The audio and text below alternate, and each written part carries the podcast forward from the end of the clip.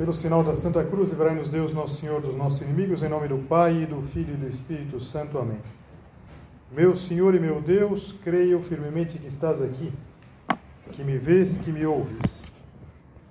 Adoro-te com profunda reverência.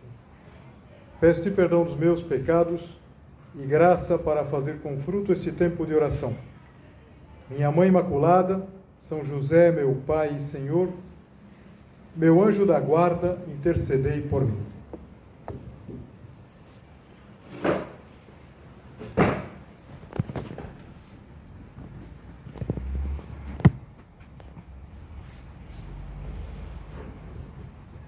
São José Maria diz num ponto de sulco que o diabo sabe perfeitamente que uma das portas da alma mais mal guarnecidas é a da tolice humana, é da vaidade.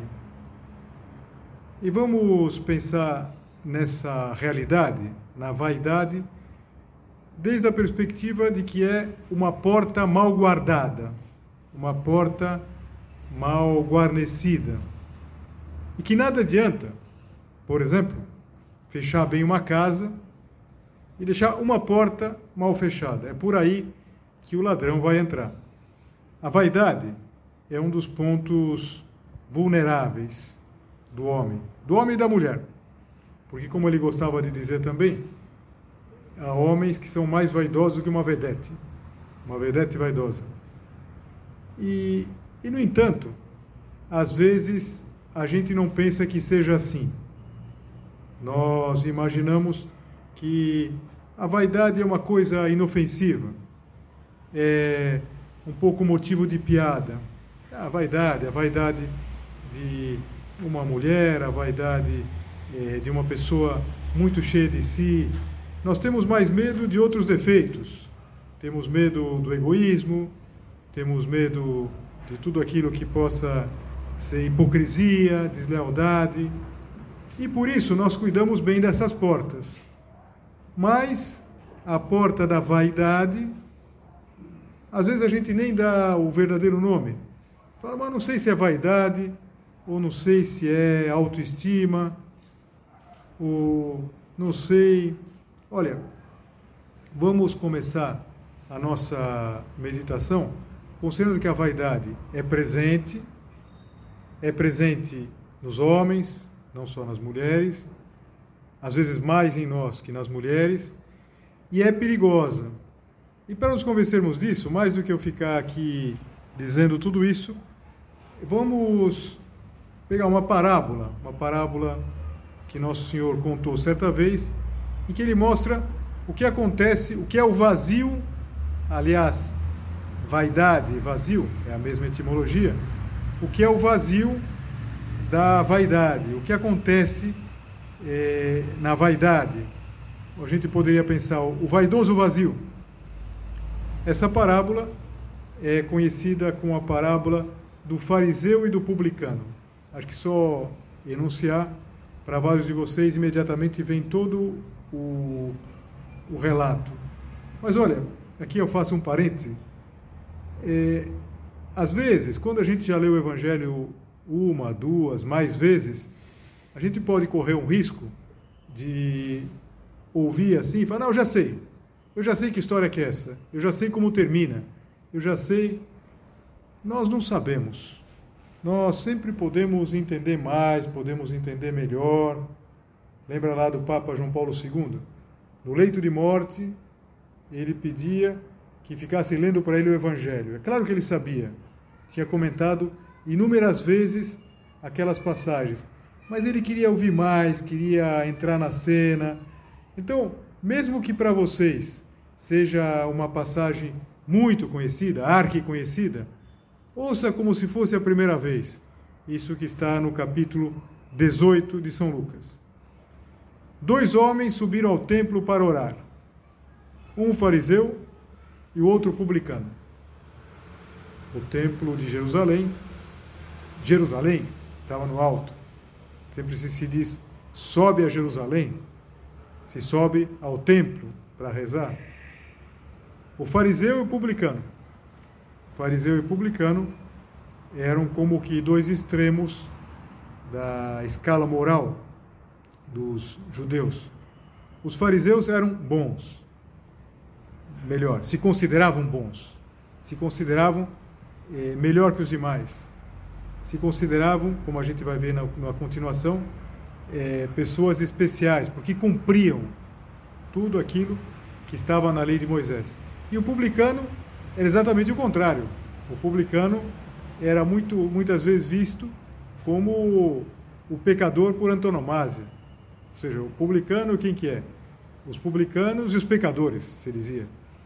O publicano era o cobrador de impostos, que cobrava eh, dos judeus para repassar depois para os romanos. E fazia isso normalmente eh, desonestamente. Cobrava mais do que tinha que repassar e assim enriquecia. Esses dois homens vão fazer uma oração no templo. Se a gente não conhecesse a história, a gente poderia pensar: uma vai ser uma oração muito boa, de um homem muito bom, de um homem que cumpre toda a lei de Moisés, e a outra vai ser a oração de um homem meio perdido.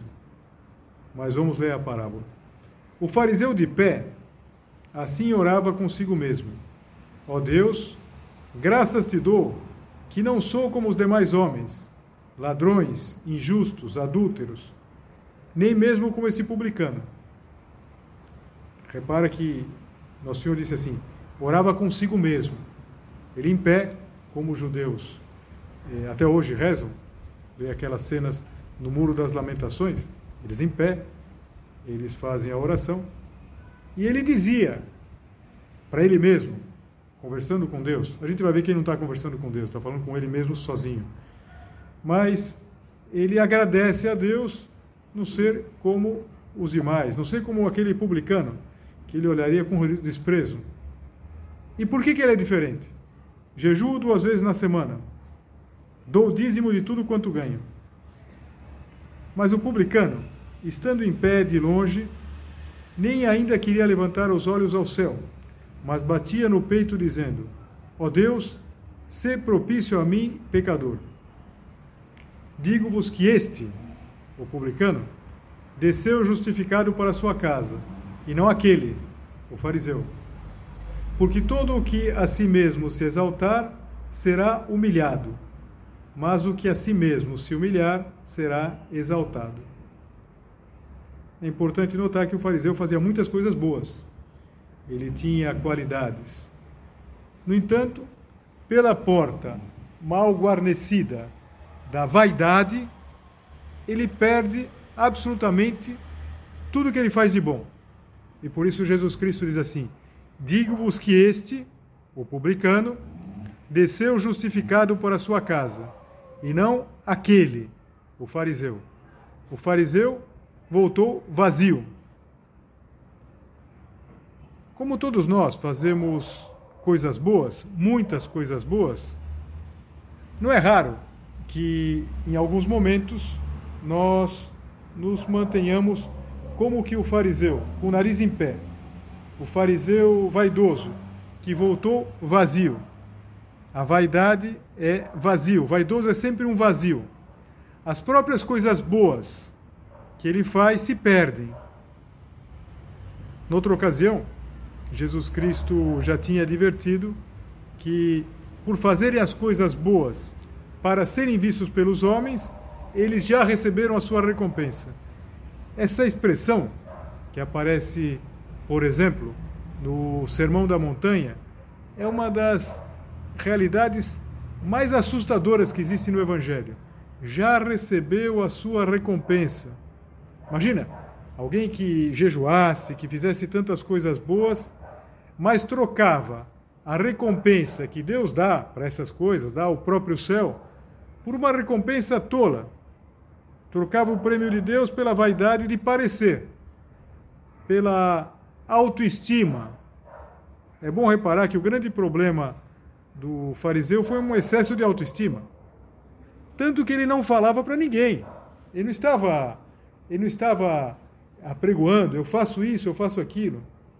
Mas ele consigo mesmo, ele pensava muito nele, ele isso tornava ele um homem vazio. E Jesus quer nos prevenir, por isso contou essa parábola, porque é, é tremendo não receber nada depois de fazer coisas boas. É tremendo fazer coisas que valem o prêmio do céu e receber um elogio. Ficar vazio. Se a gente fosse pensar, quais são os vazios do fariseu? Veja, ele tem um vazio de ideais, porque ele, na verdade, ele está preocupado com o cumprimento. Ele não pensa, por exemplo, em amar mais a Deus, ele não pensa em conhecer mais a Deus. Ele talvez conhecesse é, muito bem a Bíblia, mas tudo para aí, no mero formalismo. Ele não tem conteúdo, ele não tem valores. Veja, o, o fariseu, esse vaidoso fariseu, ele é muito mais amigo dele do que dos outros, muito mais amigo do reflexo dele, ele é muito mais amigo do espelho. E por isso, também é vazio de verdade, vazio de sinceridade. Até porque, por exemplo, ele não pode se mostrar como ele é.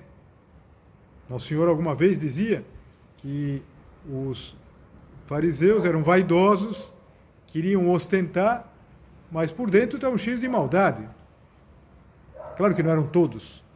É sempre bom a gente lembrar, por exemplo, que São Paulo era um fariseu, era um homem de muita garra, mas muitos fariseus eram vaidosos. Eles é, não se conheciam a si mesmos, e Jesus Cristo dizia que às vezes eram como se fosse um, um túmulo, um sepulcro, que estivesse pintado de branco, que por fora parecia uma coisa chamativa, mas dentro estava cheio de quê? De carniça, de podridão. Vazio de tudo, vazio de verdade, vazio, mas sobretudo vazio de Deus. Por quê? Porque esses homens os fariseus, eles faziam coisas boas, faziam oração, mas não lhes servia para nada, ou para quase nada. Repara, é, eles, eles faziam oração, aí a gente quase precisaria se perguntar, mas será que ele faz oração, o fariseu? Ele está agradecendo a Deus que ele é muito bom, que ele faz isso, faz aquilo. Ele não faz oração propriamente dita. Ele fala consigo mesmo. Ele vive em torno do seu referencial. Isso que se diz tanto hoje em dia, essa tendência do autorreferenciar-se. O vaidoso sempre está olhando para ele.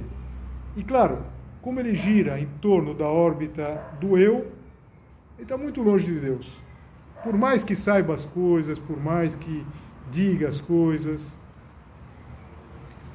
Então, esse é um primeiro aspecto do vaidoso, um aspecto que a parábola do fariseu e do publicano nos mostra com muita clareza. Mas tem um outro aspecto também, um aspecto que me, me recordo de ter lido muitos anos atrás, um conto, em que mostra que a vaidade, além de vazio, ela é mentira. O vaidoso, de alguma maneira, sempre é um mentiroso. E o conto, o relato que eu li, era de um mandarim. Os mandarins eram aqueles altos funcionários da antiga China, um alto funcionário público.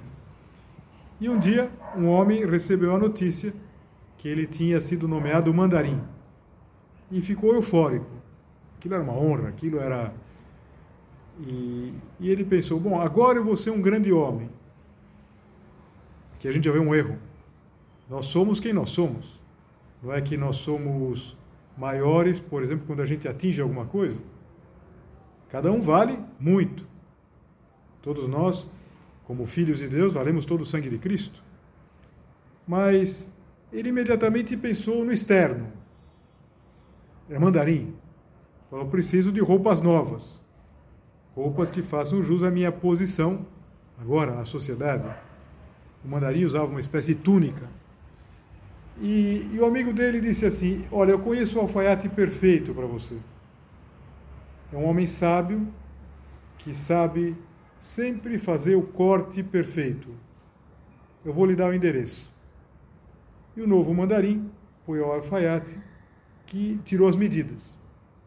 Tirou as medidas e depois guardou a fita métrica e perguntou assim para o mandarim, para aquele que ia ser mandarim: Olha, eu preciso de mais uma informação. Ele não o conhecia. Há quanto tempo o senhor é mandarim? E o homem não gostou da pergunta, falou, mas o que, tem uma coisa a ver com a outra? Que tem isso a ver com é, a medida do meu, da minha túnica? E o alfaiate, com calma, disse assim: Olha, eu não posso fazer sem essa informação. E explicou por quê. Assim, um mandarim recém-nomeado fica tão deslumbrado com o cargo que mantém a cabeça altiva, ergue o nariz e estufa o peito.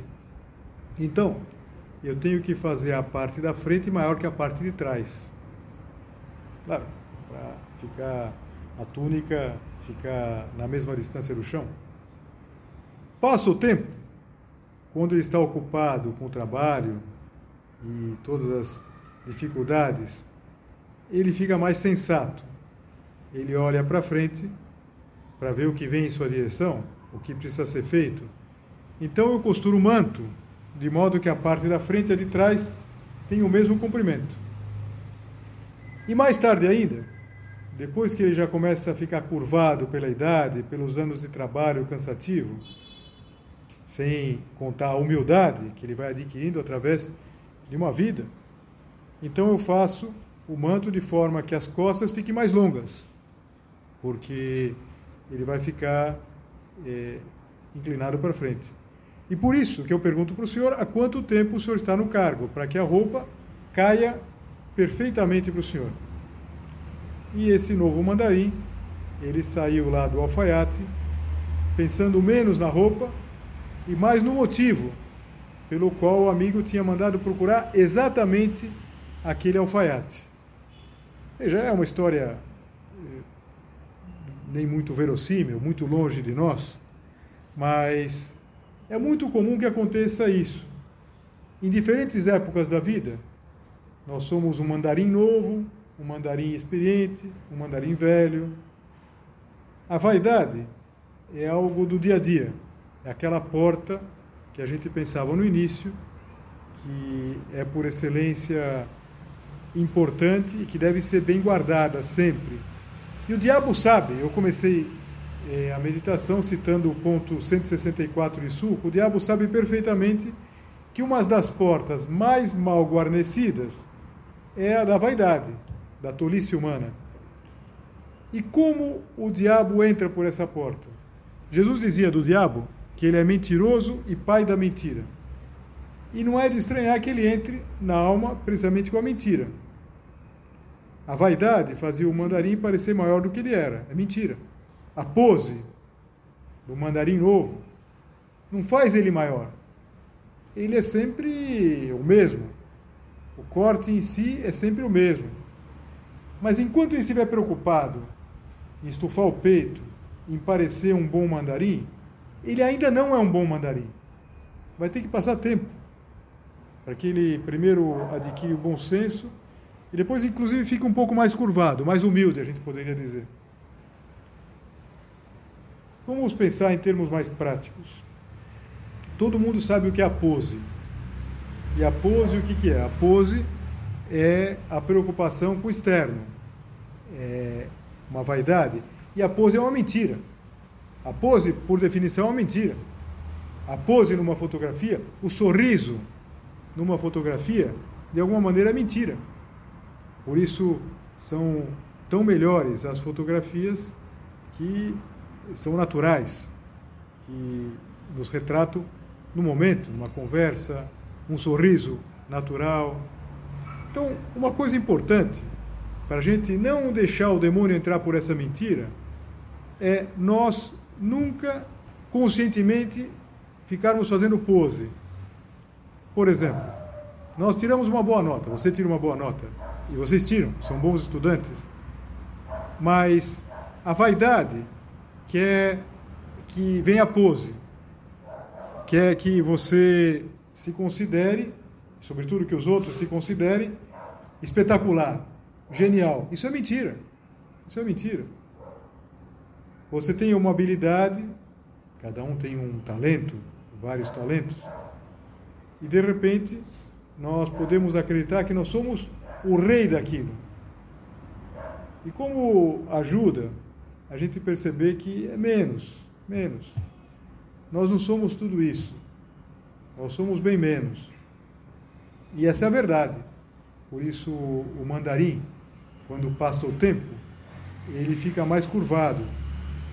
Passa os anos, é verdade, mas também é uma atitude, é uma atitude mais verdadeira. Então, é, vamos pensar o que há de pose na nossa vida. Toda a história do mandarim, evidentemente, é, é muito distante para nós. Talvez alguns de vocês nunca tinham ouvido a palavra mandarim, ou sabiam simplesmente que é uma das línguas que se, que se fala na China, chama precisamente mandarim. Tem o cantonês, o mandarim. Mas é, vamos pensar o seguinte: vamos considerar que na, na vida do dia a dia há situações em que a gente sim faz pose. Pensa, por exemplo, como as redes sociais, elas pedem pose. Ninguém vai colocar uma foto de perfil, sei lá, com uma cara de, de, de enterro, nem vai colocar, é, postar lá uma coisa que deu errado, uma coisa que não foi bem. Então, todo mundo é bem sucedido nas coisas que posta. E a gente pode acabar acreditando nisso, acabar acreditando na pose, na pose que nós fizemos. E, e aí que o demônio entra. Então a vaidade é vazio, a vaidade é mentira. E quase como uma consequência de vazio mais mentira, a vaidade é uma tolice. Aliás, era o que São José Maria dizia, que é uma das portas mais mal guardadas, a da tontice humana, da tolice humana, a vaidade. É que junto com o vazio e a mentira vem o ridículo. E, sobretudo, um ridículo que faz com que a pessoa não se enxergue. Quantas vezes a gente vê isso, na verdade? Uma pessoa que não se enxerga. Mas será que não se enxerga? Será que não percebe?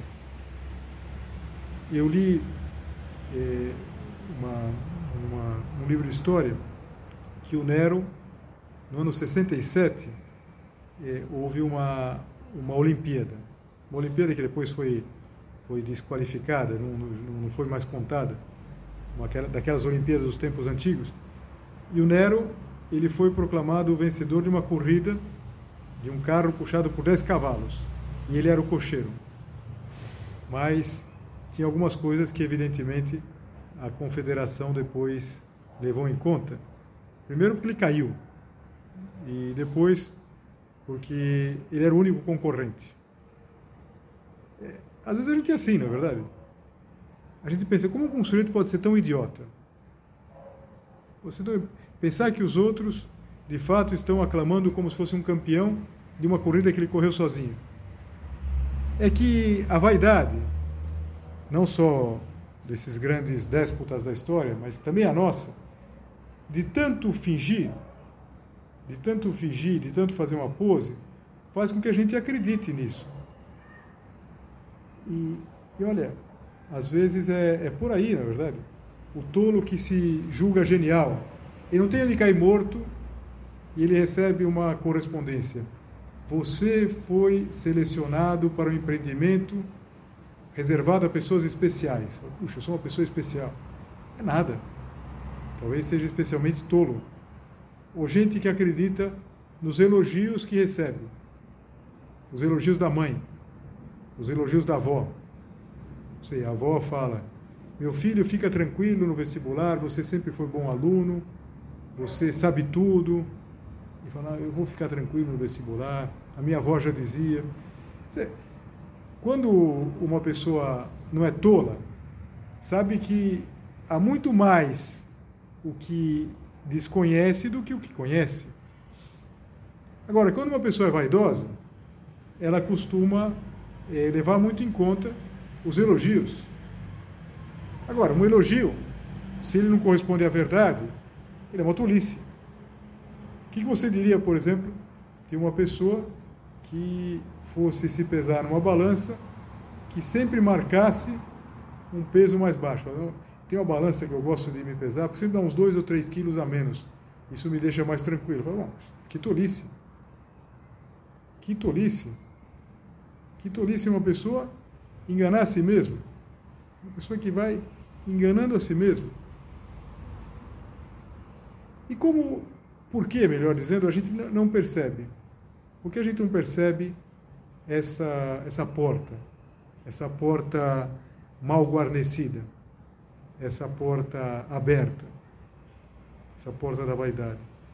E aqui eu queria ler uma lenda, daquelas lendas de Esopo, depois foram compiladas lá pelo La Fontaine, e, e a lenda da raposa e do corvo.